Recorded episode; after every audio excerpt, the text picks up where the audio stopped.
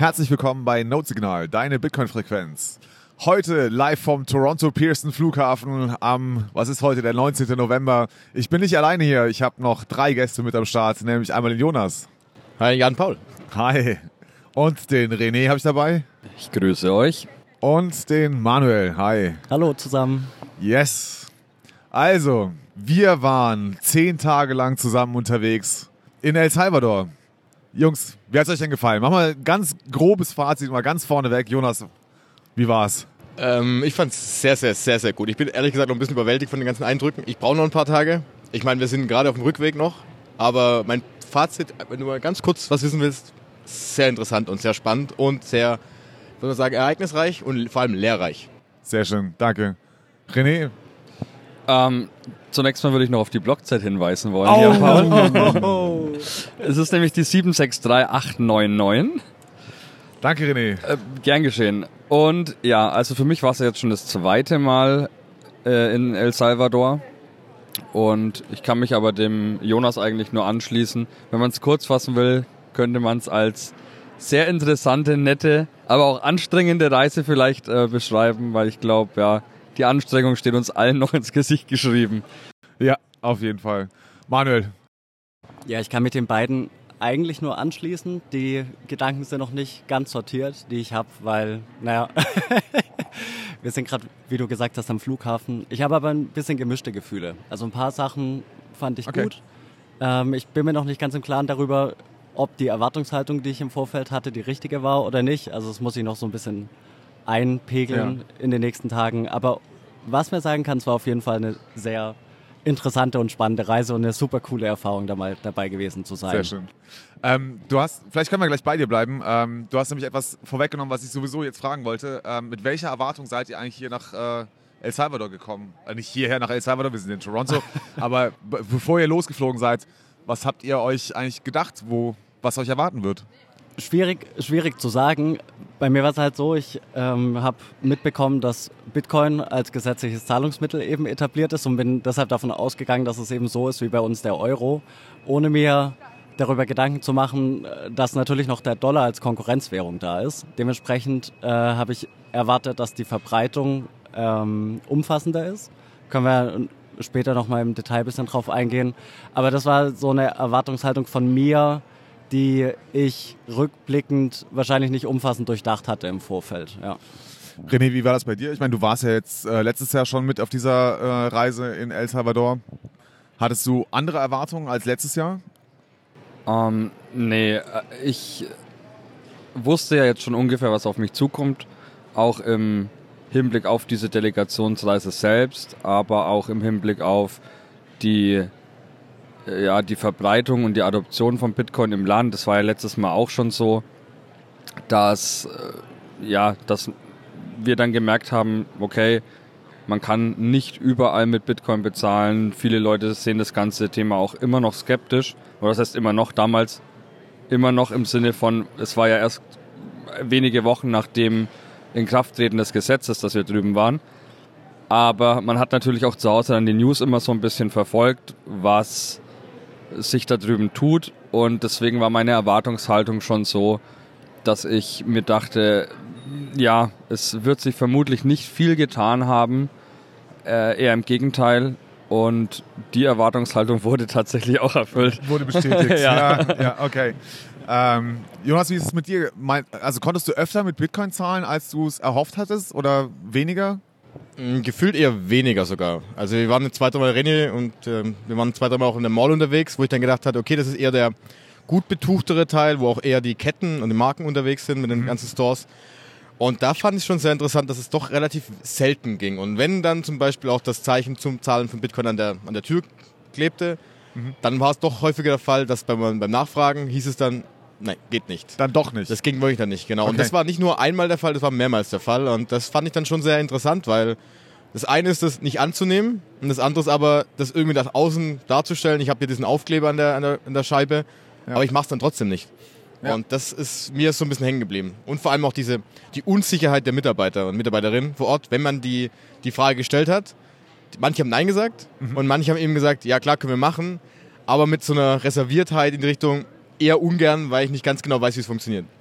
Das stimmt, das haben wir ja auch mehrfach erlebt, ne? dass äh, wenn man dann mal einen Laden gefunden hatte, gerade in so kleineren äh, Geschäften oder in, in etwas entlegeneren Gegenden, dass äh, man dann, wenn man dann jemanden gefunden hatte, der dann auch Bitcoin akzeptierte, dass dann echt schwierig war, den ganzen Prozess durchzuführen. Ähm, können wir vielleicht gleich nochmal in Ruhe erzählen. Aber vielleicht nochmal ganz kurz, ähm, ich glaube, wir hatten kurz das Stichwort schon genannt, wir waren auf der Delegationsreise.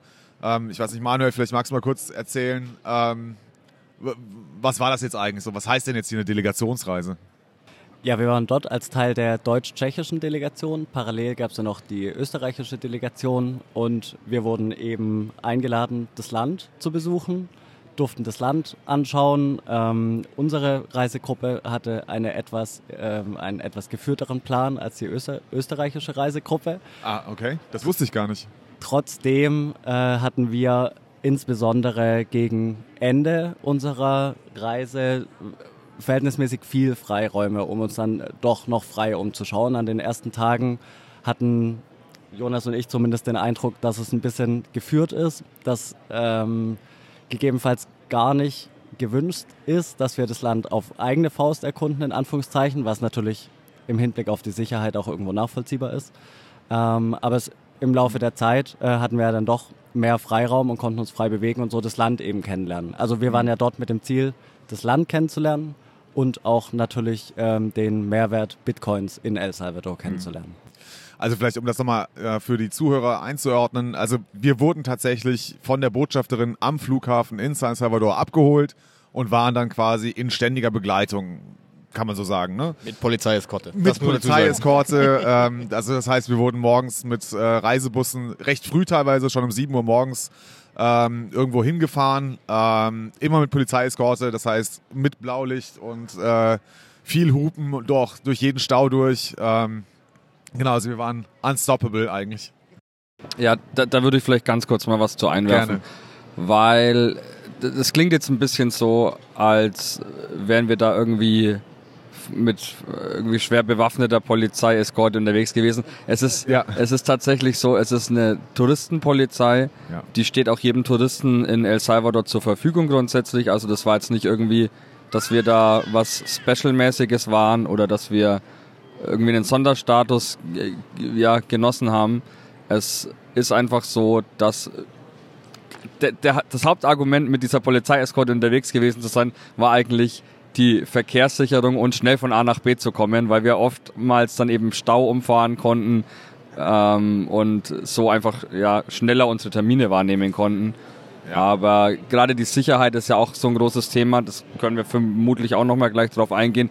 Das ist im, im Land, also auch im Vergleich zum letzten Mal, als wir da waren, da war noch viel mehr Militärpräsenz äh, und viel mehr ja, hatte man das Gefühl, okay, man ist tatsächlich jetzt in einem, in einem risikoreichen Land, wobei es auch letztes Jahr schon okay war, aber diesmal äh, habe ich jetzt mich selbst nicht irgendwie unsicherer gefühlt, als wenn man abends durch, keine Ahnung, Berlin, Frankfurt, München oder Nürnberg läuft.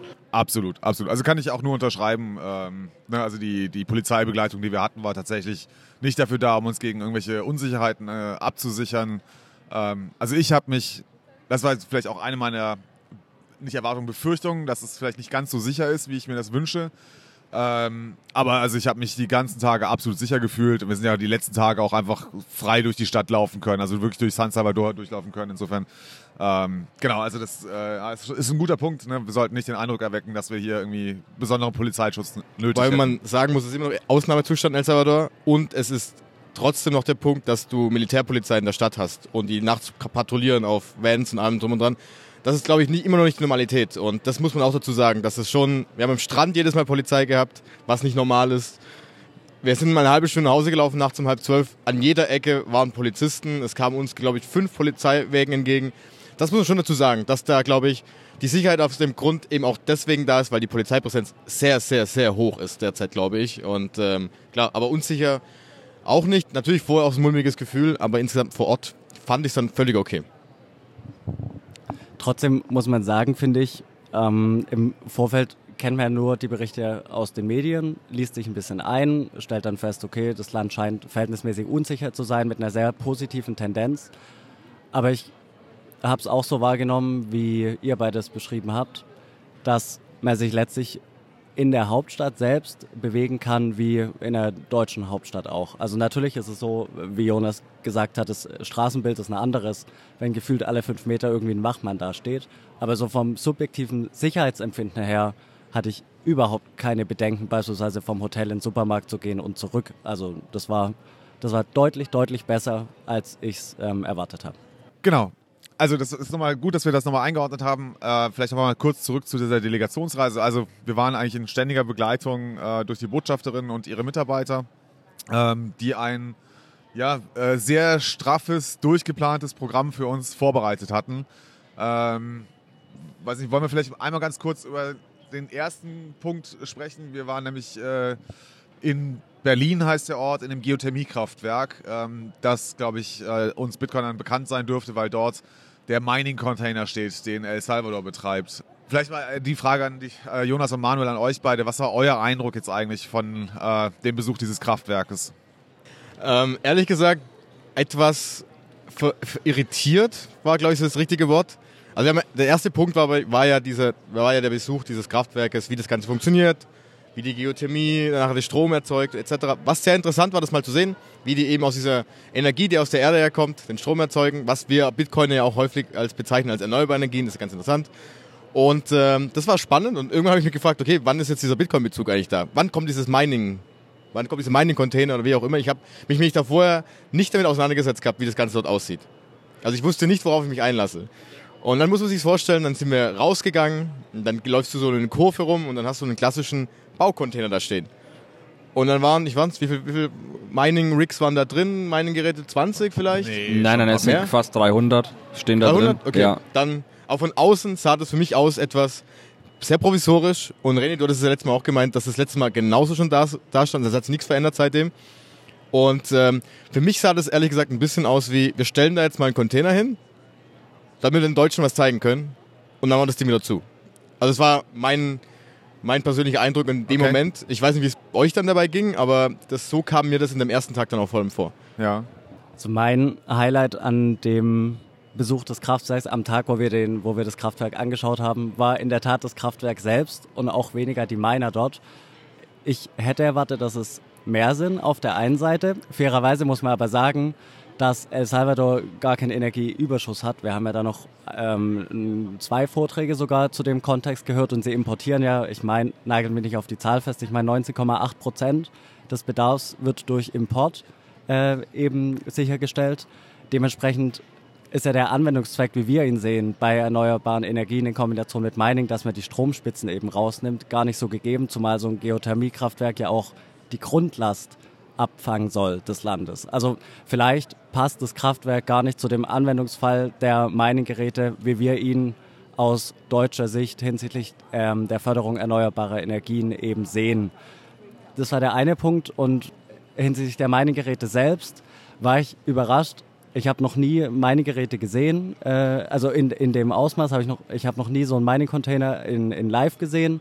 Der Zustand schien mir aber nicht ideal, weil die Lüftungs, äh, die Lüftungsschlitze hinten bei diesen Mining-Geräten waren schon eben korrodiert, also äh, haben schon Rost angesetzt. Ich weiß nicht, wie intensiv da die Wartung betrieben wird.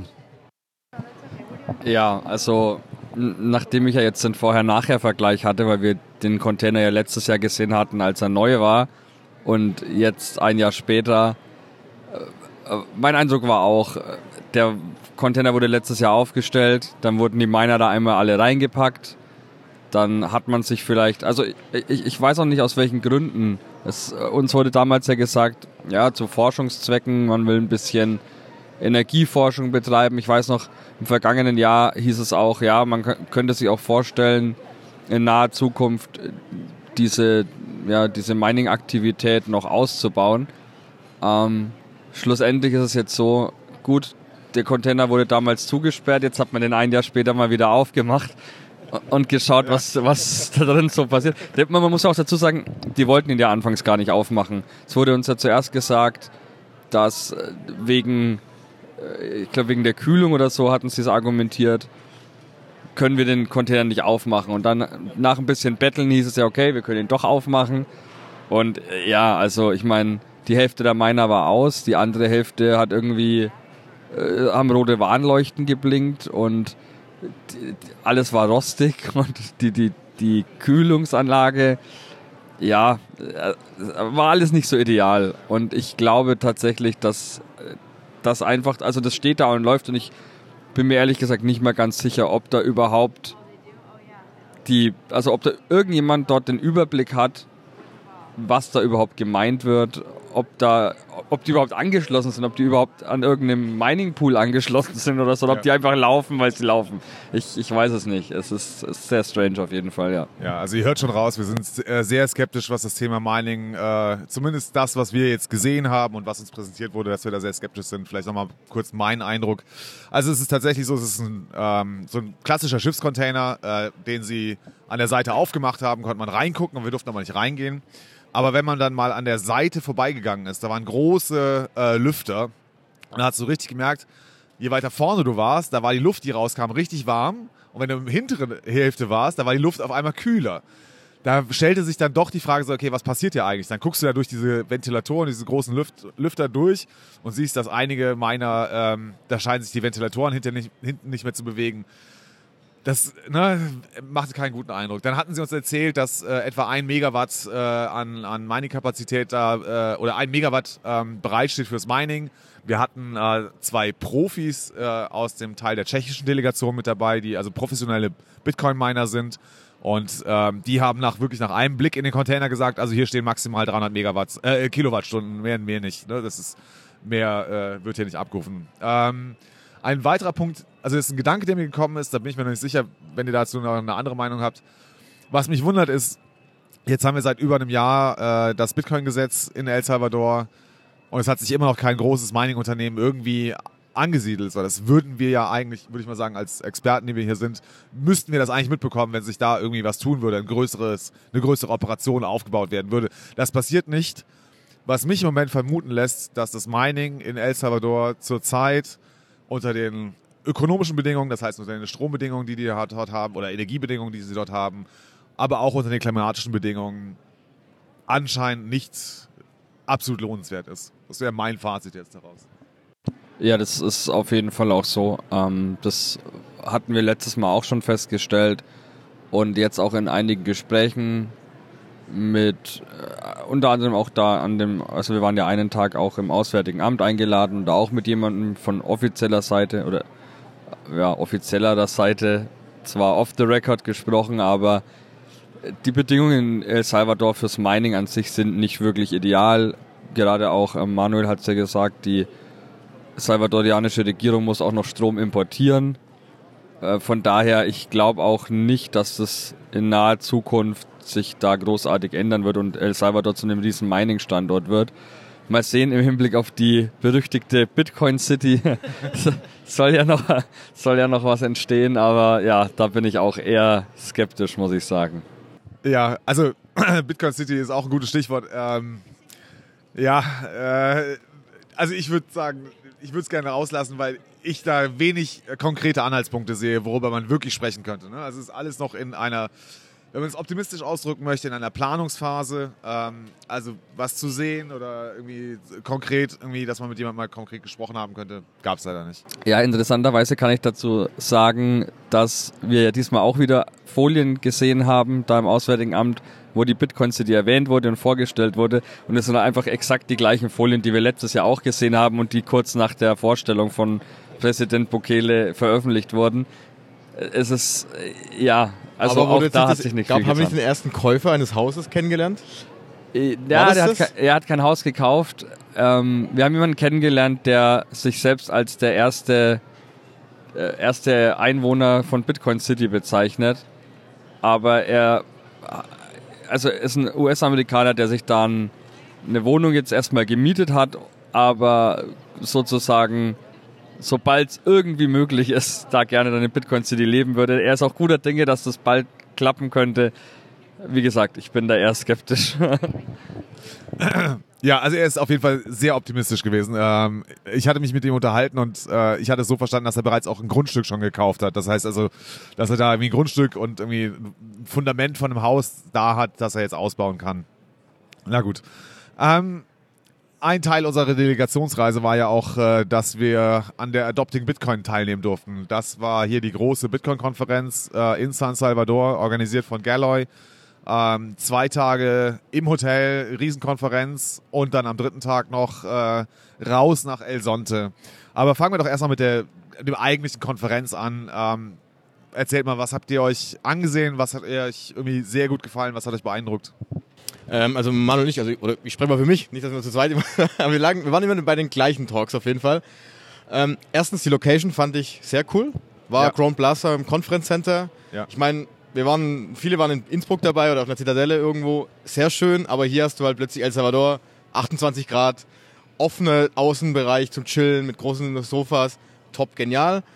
Ähm, die Bühnenecke mit den ganzen Vorträgen, das war dann eher das klassische Konferenzcenter, was nicht ganz so schön war.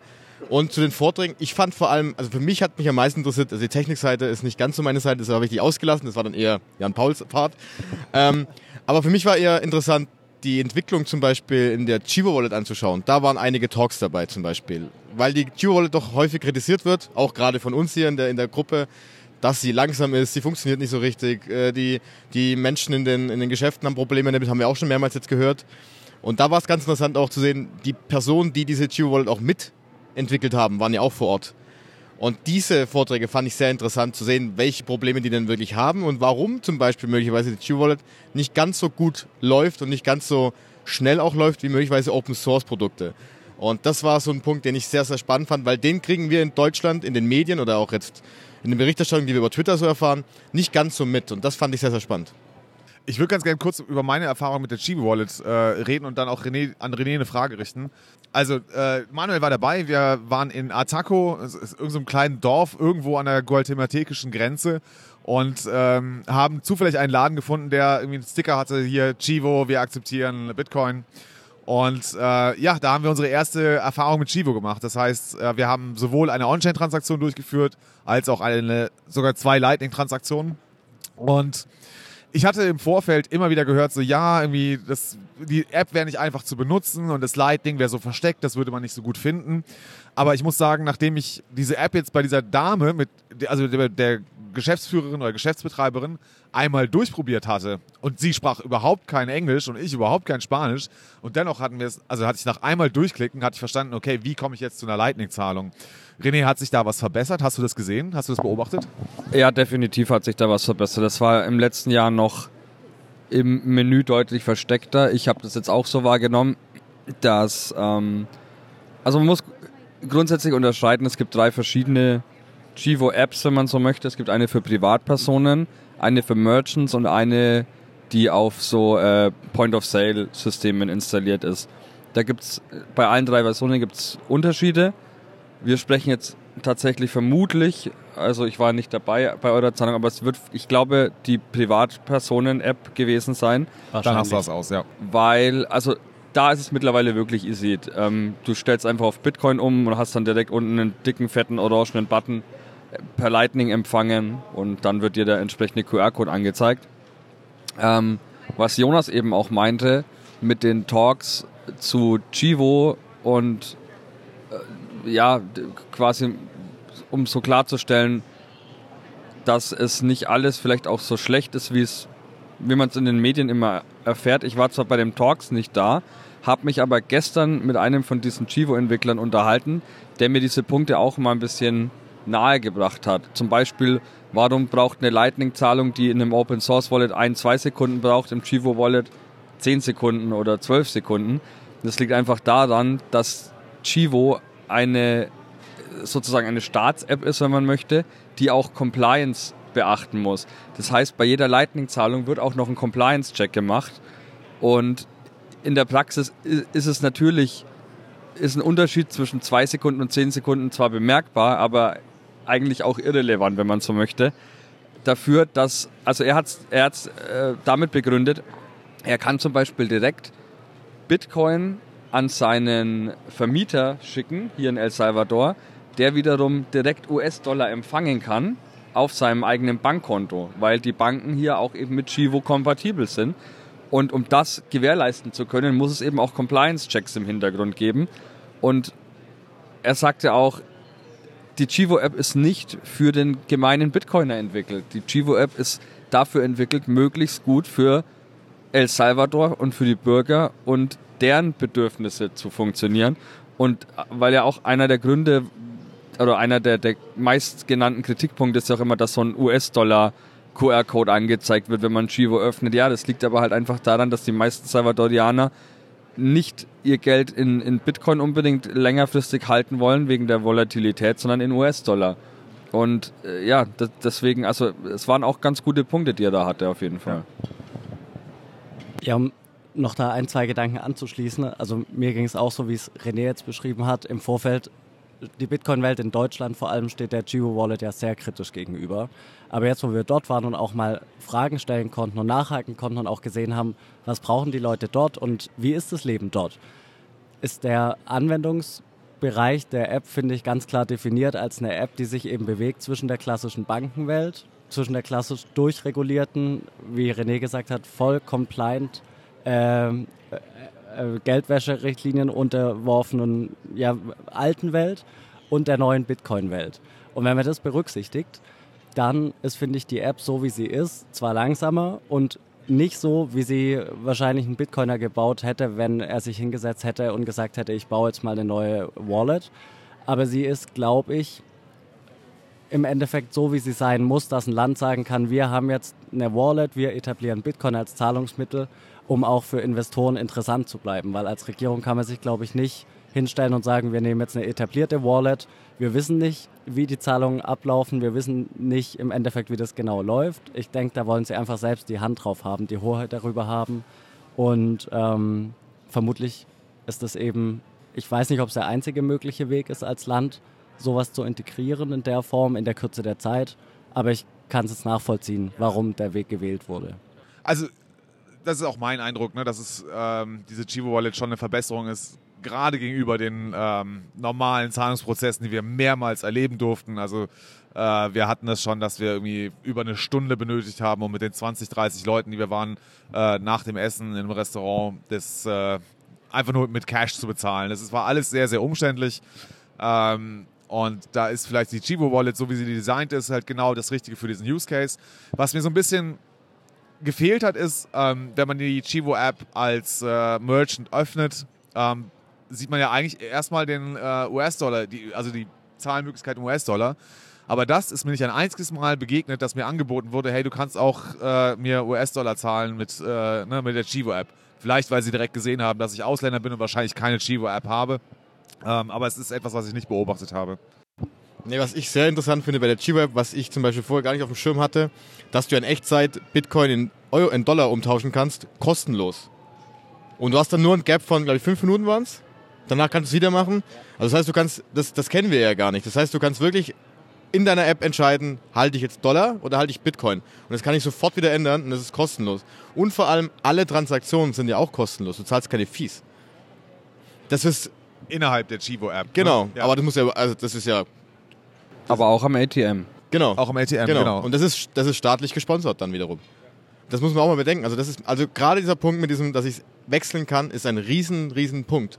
Weil dann kann ich natürlich relativ schnell entscheiden, der Dollar ist für mich die stabilste Variante, aber vielleicht mache ich einen kleinen Teil in Bitcoin. Und das ist natürlich schon sehr, sehr spannend, vor allem weil es als Privatperson sehr, sehr einfach in der App fun funktioniert. Das kennen wir in Deutschland. Also ich kenne jetzt derzeit keine Möglichkeit, wo sowas funktionieren würde. Das ist schon einmalig. Also ist das Fazit eigentlich, äh, die Chivo-App ist keine gute Bitcoin-App, aber sie ist eine gute App für die El Salvadorianer. So kann man es vielleicht zusammenfassen. Ja. Würde ich auch unterschreiben. Ja. Wo, wobei ich sagen muss, ich habe gestern Abend ähm, noch mit der Dame bei uns im Hotel an der Rezeption gesprochen, weil ich mitbekommen habe, sie hat sich gerade mit einem anderen Kollegen wiederum über die Chivo Wallet unterhalten und klang, also mein Spanisch ist jetzt auch nicht so gut, aber ich habe schon gemerkt, sie hat sich aufgeregt. Und dann hatte ich mal nachgefragt, äh, worum es denn ginge. Und sie hat mir erklärt, ah, dass gerade irgendwie jemand mit Bitcoin bezahlen wollte und die blöde Chivo-App, die Merchant-App, nee, äh, nee, die haben sogar das Point-of-Sale-Device, glaube ich, äh, wieder nicht richtig funktioniert hat. Und dann hatte ich eben nachgefragt, ob das häufiger vorkommt. Einerseits häufiger vorkommt, dass Leute mit Bitcoin bezahlen wollen, andererseits häufiger, dass Chivo dann nicht funktioniert. Und das hat sie dann tatsächlich bejaht, also letzteres hat sie bejaht. häufig vorkommen, dass jemand mit Bitcoin bezahlen möchte, ist tatsächlich nicht der Fall. Das letzte Mal die größere Welle war letztes Jahr bei der Adopting Bitcoin Konferenz. Und zwischendrin ab und zu mal, aber eher selten und halt jetzt wieder zur Konferenz. Aber sie sagt halt auch, es ist unfassbar nervig, sowohl für den Bezahlenden als auch für, die, für äh, ja, sie jetzt als denjenigen oder diejenige, die die Zahlung empfangen möchte, wenn es halt einfach nicht richtig funktioniert. Und deswegen, man muss schon sagen, es gibt auch noch trotzdem hin und wieder Probleme mit der Chivo Wallet. Und äh, ich denke mal, hoffe mal, dass die auch vielleicht früher oder später gelöst werden. Im Großen und Ganzen bin ich jetzt aber auch nach der Erfahrung im, ja, jetzt in den letzten Tagen nicht mehr ganz so skeptisch der Geo Wallet gegenüber, wie ich es noch ja, letztes Jahr war. Was ich auch einen interessanten Punkt finde, ist, es gibt ja einen Kundensupport von Chivo selbst. Ja. Das ist nochmal was Einmaliges, glaube ich, weil wir hatten gestern Florencia, unsere Botschafterin, aus, äh, gesprochen aus Deutschland, ja, äh, die meinte auch, wenn ich eine andere Wallet nutze, die wir jetzt zum Beispiel ganz normal nutzen können, egal welche Lightning Wallet, was auch immer, da gibt es keinen Support. Wenn das Ding weg ist, dann ich, ist es weg. Ich kann niemanden nachfragen. Und das ist ja das, was wir immer so darstellen im Bitcoin-Bereich. Aber sie meinte zum Beispiel, jetzt stell dir mal vor, du hast mit diesem Bitcoin-Thema nichts am Hut und du hast plötzlich diese neue App auf deinem Handy und irgendeiner sagt dir, du kannst deine Bitcoin hin und her schicken, dann funktioniert etwas nicht. Wir haben jetzt auch zwei, drei Mal erlebt, dass die Auszahlung zwischen Bitcoin-Automaten und Giro-Automaten nicht funktioniert hat. Ich habe die Möglichkeit, jemanden anzurufen. Das ist vielleicht genau das, was vielleicht gegen unser äh, Ding mit diesem dezentralen vielleicht ein bisschen dagegen steht, aber da kommt die Verbindung zwischen diesem alten Banksystem und dieser, ja, diesem vereinfachten Darstellen für Menschen, die vielleicht mit Bitcoin noch gar nichts zu tun haben, zusammen. Und ich glaube, das finde ich ganz, ganz spannend, weil das was völlig Neues ist. Und mal schauen, ob das gut, schlecht ist, keine Ahnung. Wenn wir gerade ohnehin schon bei diesem Shivo-Thema sind, würde ich gerne auch nochmal auf die ATMs eingehen, weil ich auch da gestern tatsächlich, ähm, Jan Paul, du warst ja auch mit dabei, wir waren ja, ja gestern Abend in der Altstadt und da standen in einem Umkreis von ja so 100, 200 Metern standen da ähm, zwei Chivo Points, also sind diese diese ja fest installierten Meeting Points, Chivo, wenn man. Auto, Chivo ATMs. Genau, wo, wo eben Geldautomat, so ein Chivo Geldautomat steht, wo untertags auch Leute mit ähm, ja mit zur Verfügung stehen, die den Kunden da helfen bei der Bedienung des Automaten.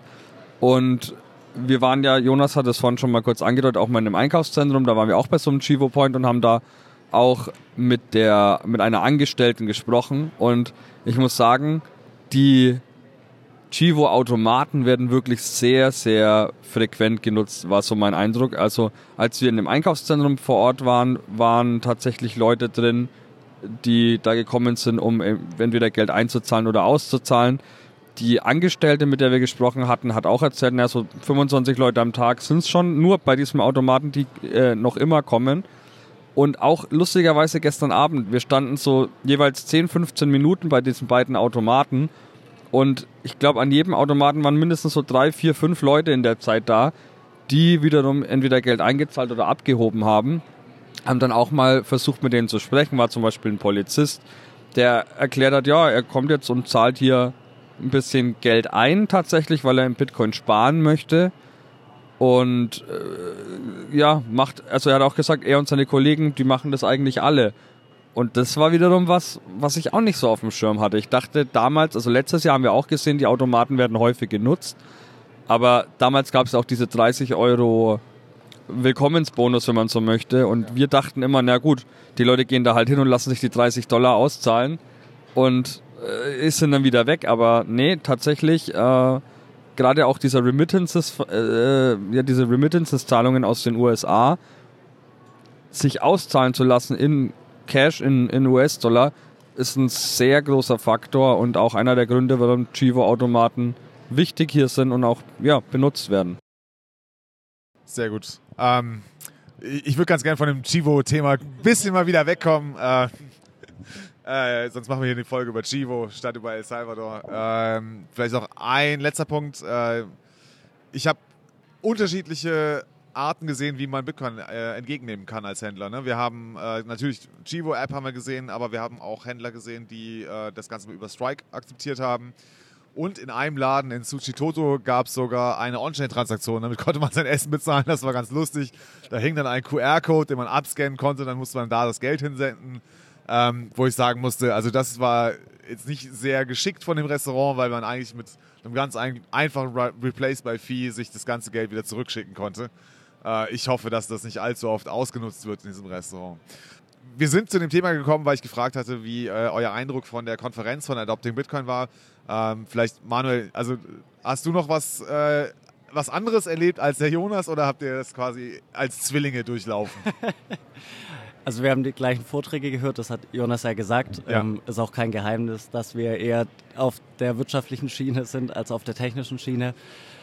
Was ich schön fand zu sehen war, für mich war es die erste Bitcoin-Konferenz im Ausland, dass die Bitcoiner und Bitcoinerinnen irgendwie alle gleich ticken. Also dort war jetzt das, was wir in Innsbruck erlebt haben, dass es also dass es eben nicht männerdominiert ist oder sowas falsch ausgedrückt. Es sind schon natürlich überproportional viele Männer, aber es finden sich auch Frauen dort. Jeder redet mit jedem, du kannst mit jedem im Austausch kommen. Auch die Durchlässigkeit jetzt zu den Speakern war auch gegeben. Also es war jetzt kein ähm, in Innsbruck war es natürlich cool, aber es ist auch war dort war dort das gleiche Erlebnis. Also gerade den Entwickler von der Chivo Wallet, ich will das Thema nicht wieder aufmachen, aber dass wir mit dem eben sprechen konnten, dass wir ihm Fragen stellen konnten. Sowas, das fand ich schön zu sehen. Also äh, der Geist scheint überall auf der Welt gleich zu sein und das hat mich gefreut. René, hast du dir einen Vortrag angehört oder einen Workshop besucht? Ja, ich äh, habe. Ich, ich, muss sagen, ich glaube, ich habe mir tatsächlich fast keinen Vortrag ganz angehört, weil ich auch viel eben beschäftigt war mit Filmen und äh, Gespräche führen und also einfach auch eher Recherche betrieben habe. Von daher äh, kann ich jetzt inhaltlich zu den, also eigentlich allen Talks nicht wirklich was sagen, aber ich gebe Manuel da recht, es ist einfach, bei der Adopting Bitcoin Konferenz merkt man einfach, es ist eine Konferenz von Bitcoinern für Bitcoiner da steht wirklich, also das, das Signal-Noise-Ratio ist da deutlich mit viel, viel, viel, viel Überhang Richtung Signal. Und es ist, ja, es ist, es ist, es ist keine, keine Industriekonferenz in dem Sinne, sondern es ist eine, eine, eine Pleb-Konferenz, wenn man so möchte, aber trotzdem in einem angemessenen Rahmen, deswegen, oder angemessen, in einem sehr professionell organisierten Rahmen, deswegen passt der Vergleich mit Innsbruck auch ganz gut, äh, wie ich finde.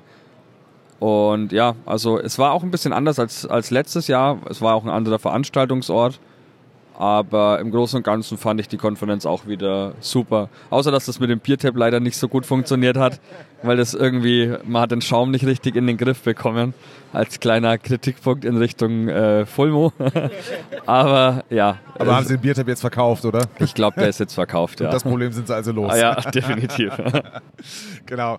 Würde ganz gerne noch ein bisschen erzählen, weil so, äh, ich war jetzt schon auf ein paar Konferenzen ähm, und muss sagen, also das, was die äh, Kollegen da aufgefahren haben, das war schon enorm. Ne? Die hatten zwei große äh, Stages. Ähm, was ich bemerkenswert fand, war, dass die ähm, Dev Stage also nicht viel kleiner war als die Econ Stage. Die war natürlich nicht gut, so gut besucht wie die, äh, wie die Econ Stage, aber ich fand, das war ein sehr, für mich ein sehr interessantes Zeichen, dass man ähm, den Devs äh, und den Solutions ähm, äh, viel Platz eingeräumt hat. Ne? Also es gab Econ Stage, Dev Stage, eine Solution Stage und dann gab es unten im unteren Bereich noch, ich glaube, drei oder vier Workshop-Räume, die durchgehend belegt waren. Also da wurden Workshops angeboten.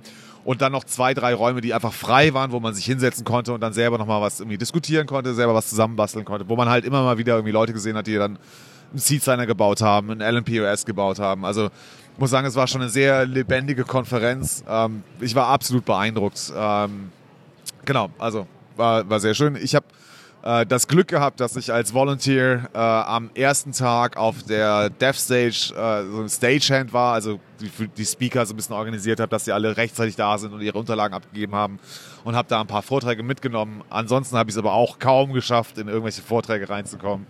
Ähm, das ist irgendwie immer schwierig, auf Konferenzen sich wirklich diese Vorträge und Workshops reinzuziehen. Alright, kommen wir zu den schönen Dingen des Lebens. Am Donnerstag ging es dann endlich, endlich äh, an den Strand. Genau, äh, wir sind in den Geburtsort eigentlich äh, dessen gefahren, was hier äh, die Bitcoin-Bewegung angeht, nämlich nach El Sonte. Ja, weiß nicht, Jonas, Was ist so dein, dein erster Eindruck von El Sonte gewesen? Schon ganz nett auf jeden Fall. Ist Ist, ganz ganz nett, schön. ne? Also der, Son der Sonnenuntergang war schon ganz schön. Äh, nee, es war, glaube ich, nochmal ein anderer Vibe, weil wir waren ja vor Ort. Man muss ja sagen, das war ja tendenziell der offiziell dritte Konferenztag. Das heißt, die meisten, die vor Ort waren auf der Konferenz, waren auch dort nochmal. Das heißt, ich glaube, jetzt sieht es anders aus nochmal, oder nächste Woche besser gesagt, wenn die meisten weg sind. Aber es war irgendwie ein cooler Vibe insgesamt, weil wir waren dann zusammen, alle zusammen in einem, in einem Restaurant, Beach Club mäßiges Ja. Ding direkt am Strand. Alle saßen zusammen, haben eigentlich genau das gleiche gemacht wie die letzten sieben Tage zuvor auch, nämlich über Bitcoin gesprochen, obwohl da draußen ein wunderschöner Strand war. Aber es war irgendwie angenehm. Es war irgendwie auch da, auch, da wieder war, was ich auch, bei der Konferenz fand, eine sehr, sehr entspannte Stimmung. Das gab irgendwie keinen keinen Stress, irgendwie war nichts los, sondern man konnte eigentlich mit jedem sprechen. Und ähm, ich fand es aber auch ganz schön, diese, wie du gerade angesprochen hast, diese, diese, diesen Geburtsort mal anzuschauen, das Hope House, was man häufiger nur in den, in den Dokumentarfilmen sieht, Ja. etc. Und auch diese, ja klar, den Strand siehst du auch immer häufiger in irgendeinem Bild auf, irgendein Bild auf Twitter und etc. Und das auch mal live zu erleben, was da los ist. Und das aus diesem kleinen, und das ist ja wirklich ein ganz, ganz kleiner Ort. Das sind ja, da waren zwei Straßen vielleicht, rechts, links ein paar Häuser.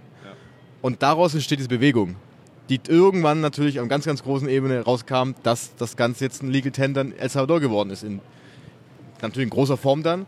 Ja. Aber das war, fand ich schon sehr, sehr spannend, das auch mal ja, live vor Ort zu erleben, das ja völlig auf der anderen, Ende, anderen Seite unserer Welt ist. Wir, wir haben noch einen 8-Stunden-Flug vor uns jetzt. ähm, genau, aber wir sprechen in Deutschland darüber. Und das fand ich das Schöne, dass man das mal auch live wirklich in Farbe sehen kann. René. Ja, also auch hier gilt wieder, da wusste ich ja schon ungefähr, was auf mich zukommt dieses Jahr. Deswegen habe ich mich auch am meisten auf diesen, ja, auf diesen El Sonte-Tag gefreut, weil es einfach nochmal was anderes ist, mit Bitcoinern irgendwie in formeller Umgebung rumzuhängen, als jetzt in informeller Umgebung am Strand bei Sonnenschein und irgendwie, äh, ja, das, gibt einfach nochmal andere Vibes, da über Bitcoin zu sprechen. ähm, wenn man, wenn man das, ja, wenn man das in so einem Setting macht. Und äh, was ich auch ganz interessant war, ich habe auf der Konferenz, also auf der formellen Konferenz im, im Crown Plaza Hotel einen Deutschen kennengelernt, der jetzt mit seiner Freundin im Januar ähm, nach El Sonte gezogen ist. Die haben sich da ein kleines Häuschen gekauft und da hat sich dann natürlich auch die Gelegenheit geboten, den zu besuchen und sich das mal anzugucken und so. Und das war eigentlich auch ganz schön. Also zu sehen, ja, es ist irgendwie zieht dieses El Sonte und Bitcoin in El Salvador im Allgemeinen auch Leute an, die ja, die sich vorstellen können, da auch mal ja, längerfristig zu leben oder sich zumindest irgendwie eine, eine Winterresidenz dort zu, zu äh, kaufen. Ähm, lustigerweise auch eine ja, Dame mittleren Alters, habe ich auch eine kennengelernt, die ebenfalls gerade dabei ist, ihre Zelte in Deutschland abzubrechen und jetzt nach El Sonte ziehen möchte. Also die ist jetzt, also in Deutschland hat sie jetzt quasi alles verkauft und, und ist jetzt vor einer Woche hier hingeflogen und bleibt jetzt auch erstmal hier auf unbestimmte Zeit. Ebenfalls sehr interessant. Äh, ja, äh, ich bin gespannt, was man von, von den beiden noch hört in nächster Zeit. Ja, habe ich eigentlich fast nichts mehr hinzuzufügen. Vielleicht ganz kurz, war wirklich großartig alles, was man so aus den Medien kennt, also aus, der, aus den Bitcoin-Medien kennt, mal live und vor Ort erleben zu können. Das war fantastisch. Sehr gut. Ähm, ja, also ich kann mich nur anschließen. Es war wirklich äh, traumhaft schön da. Ähm, genau. Wie war das denn jetzt so für euch? Ich meine, wir haben jetzt hier zehn Tage zusammen abgehangen, zehn Tage mit Bitcoinern, volles Programm. Es ging ja eigentlich schon in Frankfurt am Flughafen. Ich glaube, wir haben uns um 7 Uhr morgens getroffen. Ging das schon los und ich weiß, dass wir ähm, morgen, also das ist Sonntag, dann um 6 Uhr morgens in Frankfurt landen, landen werden. Hängt es uns zum Halse raus? Ich find's geil. also ich, ich hätte auch nochmal zehn Tage dranhängen können. Äh, Vielleicht nicht mit, also vorhin wurde ja schon angesprochen, wir hatten ein relativ straffes Programm, ähm, was irgendwie jetzt diese Delegationsreise angeht. Aber ich hätte mir jetzt auch vorstellen können, einfach noch zehn Tage lang auf eigene Faust Ja. ein bisschen in El Sonte rumzugammeln oder auch in El Tunco, La Libertad und so weiter. Vielleicht ein bisschen Surfkurs machen. Hat jetzt die Zeit leider nicht hergegeben, aber nochmal zehn Tage oder zehn weitere Tage mit Bitcoinern abhängen, hätte ich jetzt persönlich nichts dagegen. Alright. Ja, wäre nicht schlecht gewesen. Können wir als Learning mitnehmen fürs nächste Jahr. Dann hängen wir noch eine Woche ran, lernen alle surfen und Spanisch. Jonas, ich meine, wir beide haben sehr viel miteinander abgehangen. Wir haben sehr viel über Bitcoin gesprochen. Äh, Gab es eigentlich mal so zehn Minuten, wo wir nicht über Bitcoin gesprochen haben? Ja, gerade eben im Flugzeug, als du vier Reihen vor uns saßt und, kein, und, und keine Partner hattest neben dir. Das waren viereinhalb Stunden ohne Bitcoin dann. Also, da, da musste ich schlafen, da musste ich ein bisschen ausruhen. Äh, ehrlich gesagt, äh, ganz, ganz, ganz wenig. Also ich glaube, mit den meisten hast du wirklich nur über Bitcoin gesprochen und äh, es ist, ich muss ehrlichweise, äh, äh, ehrlichweise sagen, ähm, mir kam ein Punkt nämlich, oder ein, ein Ding hängt mir noch im Kopf rum. Und äh, das war an dem Tag, Son äh, El Sonte, Sonnenuntergang. Und man muss sich vorstellen, diesen Sonnen, man sieht bestimmt ja auch Bilder auf Twitter irgendwann davon. Und das Ding ist wirklich traumhaft. Das erste, ich war das erste Mal im Pazifik in meinem Leben. Es wurden, dann wurden Schildkrötenbabys aus, rausgelassen. Hunderte Stück. Wunderschön. Also es war fast schon zu romantisch. Und ich habe dann am Rande mitbekommen, wie dann plötzlich Leute anfangen, über die Gebühren vom Bitcoin-Kauf zu sprechen. Wo ich dann selber irgendwann gesagt habe, ey Freunde, jetzt, ähm, das ist jetzt ein bisschen zu viel vielleicht. Ganz ehrlich, ihr habt einmal dieses, diese Möglichkeit hier zu stehen mit dieser Gruppe. Jetzt lasst uns doch diesen Sonnenuntergang anschauen. Wir können auch in 20 Minuten wieder über Bitcoin sprechen. Und das, da habe ich dann gedacht, ja, ein Tick zu viel vielleicht, aber andererseits, es macht auch tierisch Spaß. Ich meine, man, man trifft so viele Menschen, man lernt viele neue Menschen kennen, man es entstehen Freundschaften gefühlt daraus. Das geht über Bitcoin hinaus eigentlich schon. Und das ist doch das Tolle daran, weil ähm, was ist doch, das macht auch diesen Spirit aus insgesamt und äh, deswegen, es war wirklich, hat richtig Spaß gemacht, wäre aber auch gern nochmal fünf Tage geblieben, aber daraus, das kann man dann ja nächstes Jahr machen. Ja, das stimmt. Also da bin ich auch sehr dankbar für, dass äh, du hast es wirklich nochmal da auch gesagt, als wir da am Strand standen, ähm, dass wir es echt nicht geschafft haben, den allerschönsten Sonnenuntergang im Pazifik zu beobachten, ohne über Bitcoin zu reden. Deswegen, ich glaube, das nächste Motto, das Motto für nächstes Jahr ist auf jeden Fall mehr Respekt für die Schildkröten. Also, wenn die Schildkröten freigelassen werden, dann äh, reden wir nicht über Bitcoin, sondern genießen dieses Naturschauspiel. Was ich ganz cool fand, ich meine, wir hatten auf jeden Fall ein straffes Programm, aber äh, ich glaube, die letzten Tage haben für vieles entschädigt. Ne? Also, äh, der vorletzte Tag war der Tag in El Sonte und gestern hatten wir nochmal einen sehr schönen Tag. Ähm, René und ich durften äh, bei der Vergabe des Bitcoin-Diploms teilnehmen. Ja, René, vielleicht erzählst du mal kurz, was da gelaufen ist, wie das abgelaufen ist. Ja, also wir sind da in eine etwas ärmere Gegend äh, von San Salvador gefahren zu einer Schule und durften da dann das sogenannte Bitcoin-Diplom abnehmen. Das ist von Ibex Mercado und Mi Primär Bitcoin, also sozusagen Firmen, Privatinitiative, wenn man so möchte, in Zusammenarbeit mit der, mit der Schule, aber auch mit anderen Schulen, soweit ich weiß, organisiert. Und die Schülerinnen und Schüler der Abschlussklassen können da an einem zehnwöchigen Kurs teilnehmen, der ihnen eben Bitcoin und den Umgang mit Bitcoin näher bringt. Und wir waren dann eben vor Ort, um bei der Abnahme der Prüfung sozusagen zu unterstützen. Da mussten die Schülerinnen und Schüler äh, im Endeffekt zeigen, dass sie eine, mit einem mit Seed sicher umgehen können, den in eine andere Wallet importieren, eine Transaktion initiieren können und sich sozusagen selbst äh, ja dann diese diese Transaktion schicken können. War also ich fand es mega süß. Ich hatte so eine ich schätze mal so 16, 17-jährige Salvadorianerin, die kein Englisch gesprochen hat, logischerweise, und ich halt auch kein Spanisch. Und es war dann halt auch so mit Händen und Füßen irgendwie versuchen zu kommunizieren. Und man hat aber auch gemerkt, also die war super vorbereitet. Im Endeffekt hat die auch nicht wirklich Hilfe gebraucht. Im Anschluss dann war auch noch äh, Verleihung, äh, Verleihung dieses Diploms mit Feier, wenn man so möchte. Also auch so wirklich vorher alle aufstehen, dann erstmal beten. Ist ja ein sehr christliches Land hier. Dann die äh, salvadorianische Nationalhymne singen und dann gab es eben die Zeugnisse oder Diplome, wenn man so möchte. Auch die Eltern von äh, einigen Schülerinnen und Schülern waren mit anwesend. Da wurde noch so ein kleiner Volkstanz aufgeführt von einigen Schülern. Es ähm, war einfach, es war mein persönliches Highlight auf jeden Fall von der Reise, weil es auch was ist, was man auf jeden Fall nicht täglich erlebt und ja, es war einfach, es war so eine tolle Stimmung da und alle haben sich gefreut und die, die Schüler haben sich gefreut und die Bitcoiner, die zum Helfen da waren, haben sich gefreut und der Schulleiter hat sich gefreut und alle haben sich gefreut. Es war einfach, ja, absolut mega. Ich stimme dir zu 100 Prozent zu. Es war einfach wirklich Also ich hatte wirklich äh, die ganze Zeit ein Grinsen von links nach rechts auf dem Gesicht, weil es einfach super schön war. Ähm, das hat man einfach gemerkt, dass sich viele Leute darüber gefreut haben, dass wir da waren. Die Schüler haben sich gefreut, dass wir da waren. Ja, war einfach super. Also es war, war ein schönes Erlebnis und äh, also ich hoffe, dass äh, wenn äh, nächstes Jahr nochmal so eine Delegationsreise stattfindet, dass das wirklich auch Teil des offiziellen Programms wird, weil also ihr beide, Jonas und Manuel, ihr habt das ja leider verpasst. Ich hätte es euch gerne gegönnt, äh, dabei zu sein. Irgendwann muss arbeiten. ja, alles klar. Genau, und dann waren wir, komm, noch einmal zum Abschluss waren wir noch dann in San Salvador in der, äh, in der, ja, in der Altstadt.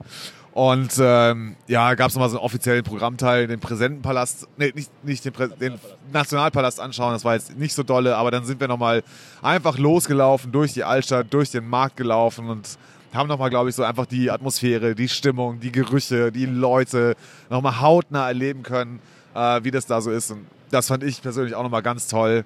Äh, das endete dann damit, dass wir auf einem Platz landeten, wo irgendwie zwei Livebands gespielt haben und wo der ein oder andere äh, Delegierte dann auf einmal mitten auf der Tanzfläche zu finden war und mit den Salvadorianern getanzt haben und per YouTube live gestreamt wurde. Und dann heißt es immer Bitcoiners don't dance, aber da haben auf jeden Fall einige richtig flottes Tanzbein geschwungen mit den Einheimischen hier zusammen, die sich auch total darüber gefreut haben, ähm, dass da irgendwie Europäer kommen und mit ihnen ihr ihr, ihre kulturellen Tänze da, oder was heißt kulturelle Tänze? Also ich habe mich mit einem unterhalten, hat gemeint, es ist halt hier wirklich Kultur, das ist fast täglich, abends kommen die Leute hier zusammen, dann spielen da irgendwie diese, diese Bands und die Leute tanzen und vor allem egal ob jung, ob alt, also da waren von, ich sag mal, irgendwie von Kindern ja, bis Kindern alter Oma. Bis, bis wirklich, also so weit über 70-Jährigen, die alle zusammen getanzt haben und wir mittendrin. War auf jeden Fall auch ein Erlebnis, äh, was man so vermutlich nicht täglich hat. Ähm, und ja, ein, ein wunderschöner Abschluss einfach äh, für die Reise auch, ja. Super. Dann kommen wir langsam zum Ende, wenn der Jan oder Jonas, hast du noch einen Kommentar? Genau, da würde ich eins dazu sagen. Gerne. Das hat mich am meisten gewundert. Also ich fand es einen tollen Abend, das war toll und klasse, weil wir das wirklich das reale Leben dort erlebt hatten. Und wir haben ja wirklich in dieser Zeit keinen einzigen Touristen mehr gesehen. Außer, glaube ich, eine Gruppe aus Bitcoin Ja, nochmal. ja.